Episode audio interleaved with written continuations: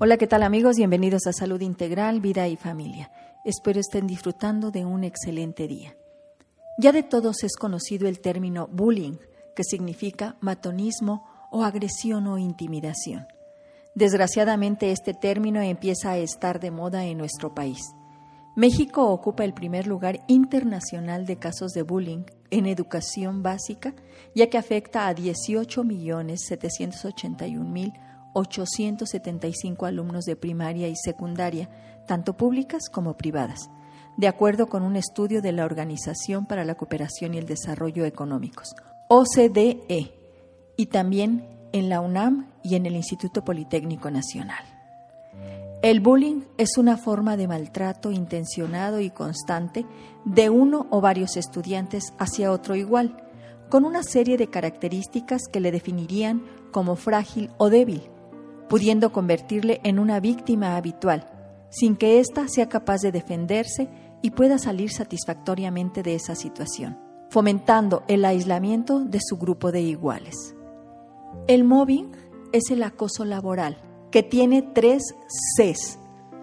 La primera, constante, la segunda es contra alguien y la tercera C es con intención. Este acoso lo sufre una persona al ser atacada con razón o sin razón por sus superiores, que pueden ser sus jefes, por sus iguales, compañeros, o sus subalternos, descalificando sus capacidades, compromiso laboral u honestidad. Se sabe que tanto en el bullying como en el mobbing, las estrategias que utilizan los acosadores o movers son sutiles, de índole psicológica, pues la intención es no dejar rastro o huella del acoso.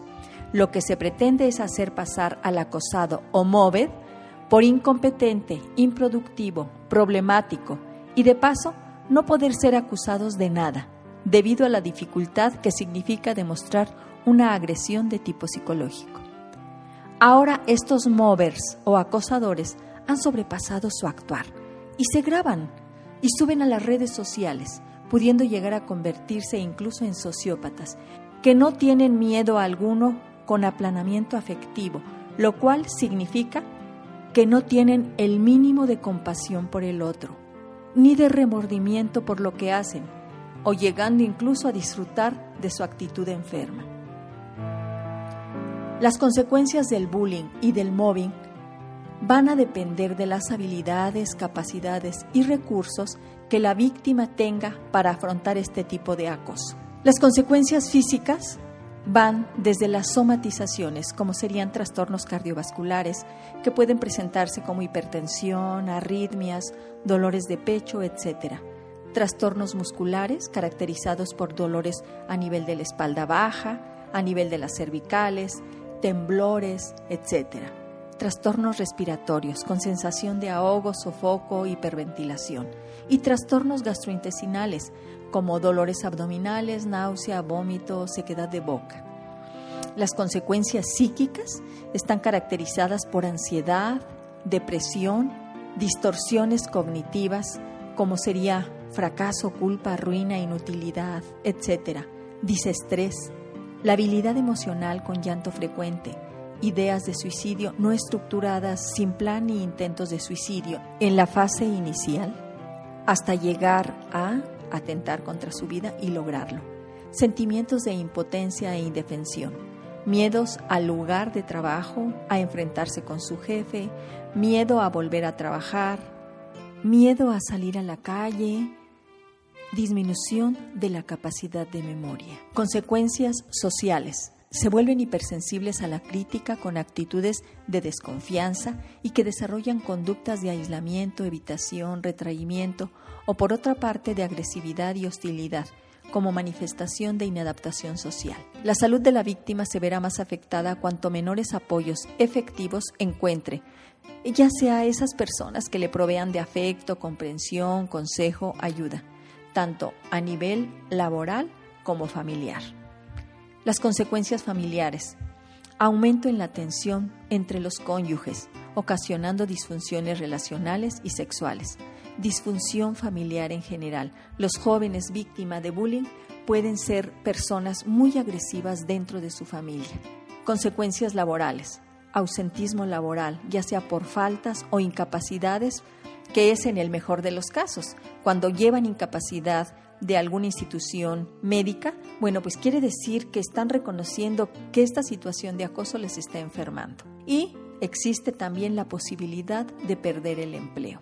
Hace falta que los legisladores trabajen consciente y responsablemente, porque a ellos les toca crear leyes para proteger a la sociedad a la que sirven y se deben, protegerlas del bullying y del mobbing.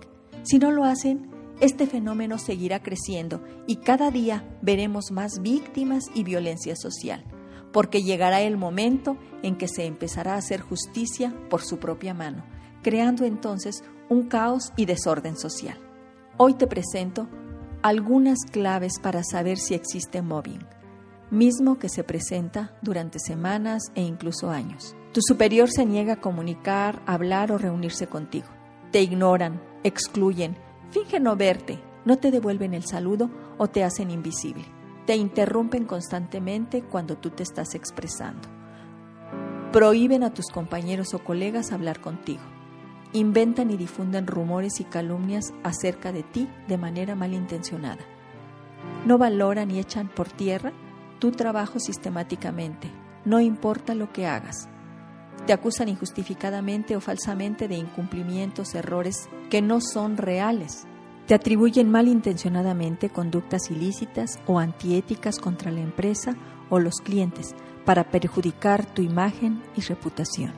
Recibes críticas y reproches por cualquier cosa que hagas o decisión que tomes en el trabajo con el objetivo de paralizarte y desestabilizarte.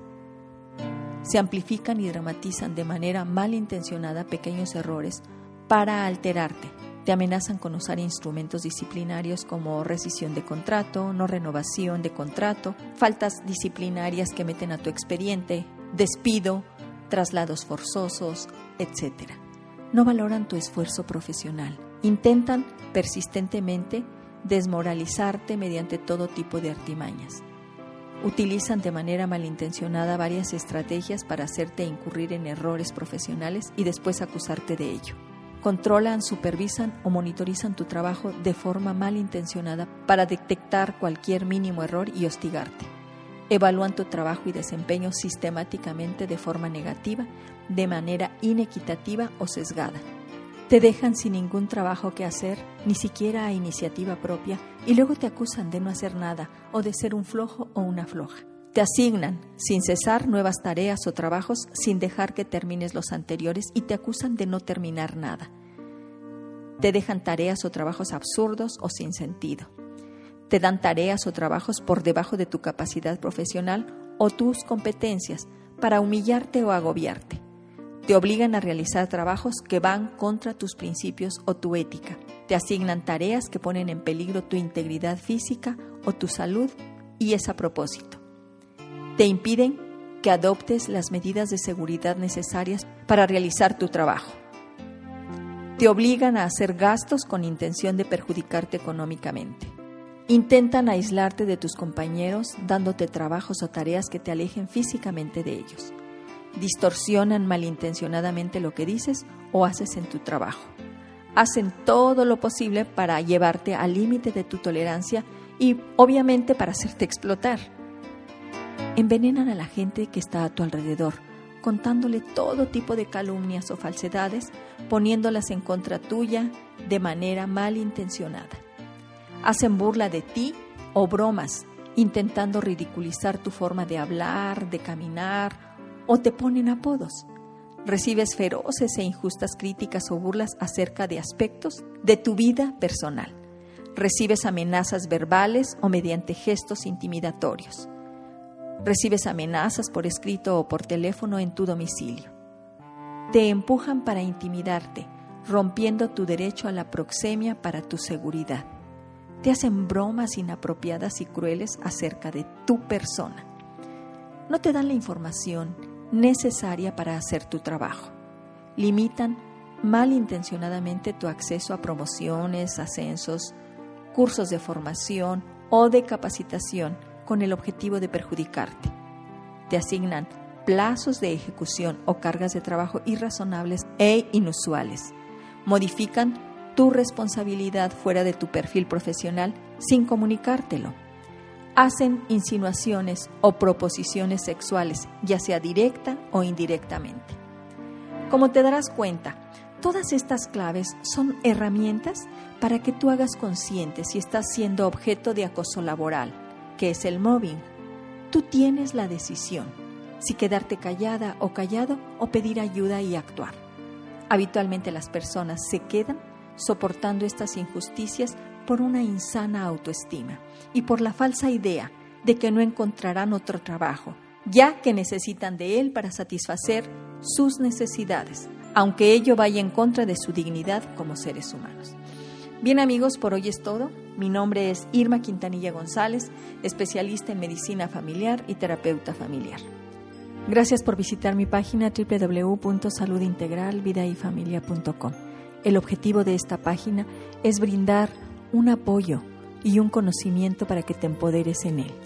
También me pueden llamar al 212-4645 o al 442-129-9838. Hoy te digo a ti, si estás siendo víctima de bullying o de mobbing, pide ayuda. Siempre es posible recuperar nuestra sana autoestima y saber poner límites. Siempre es posible vivir en paz y feliz. Que tengas una excelente semana contigo mismo y recuperes tu dignidad, que es tu derecho y responsabilidad.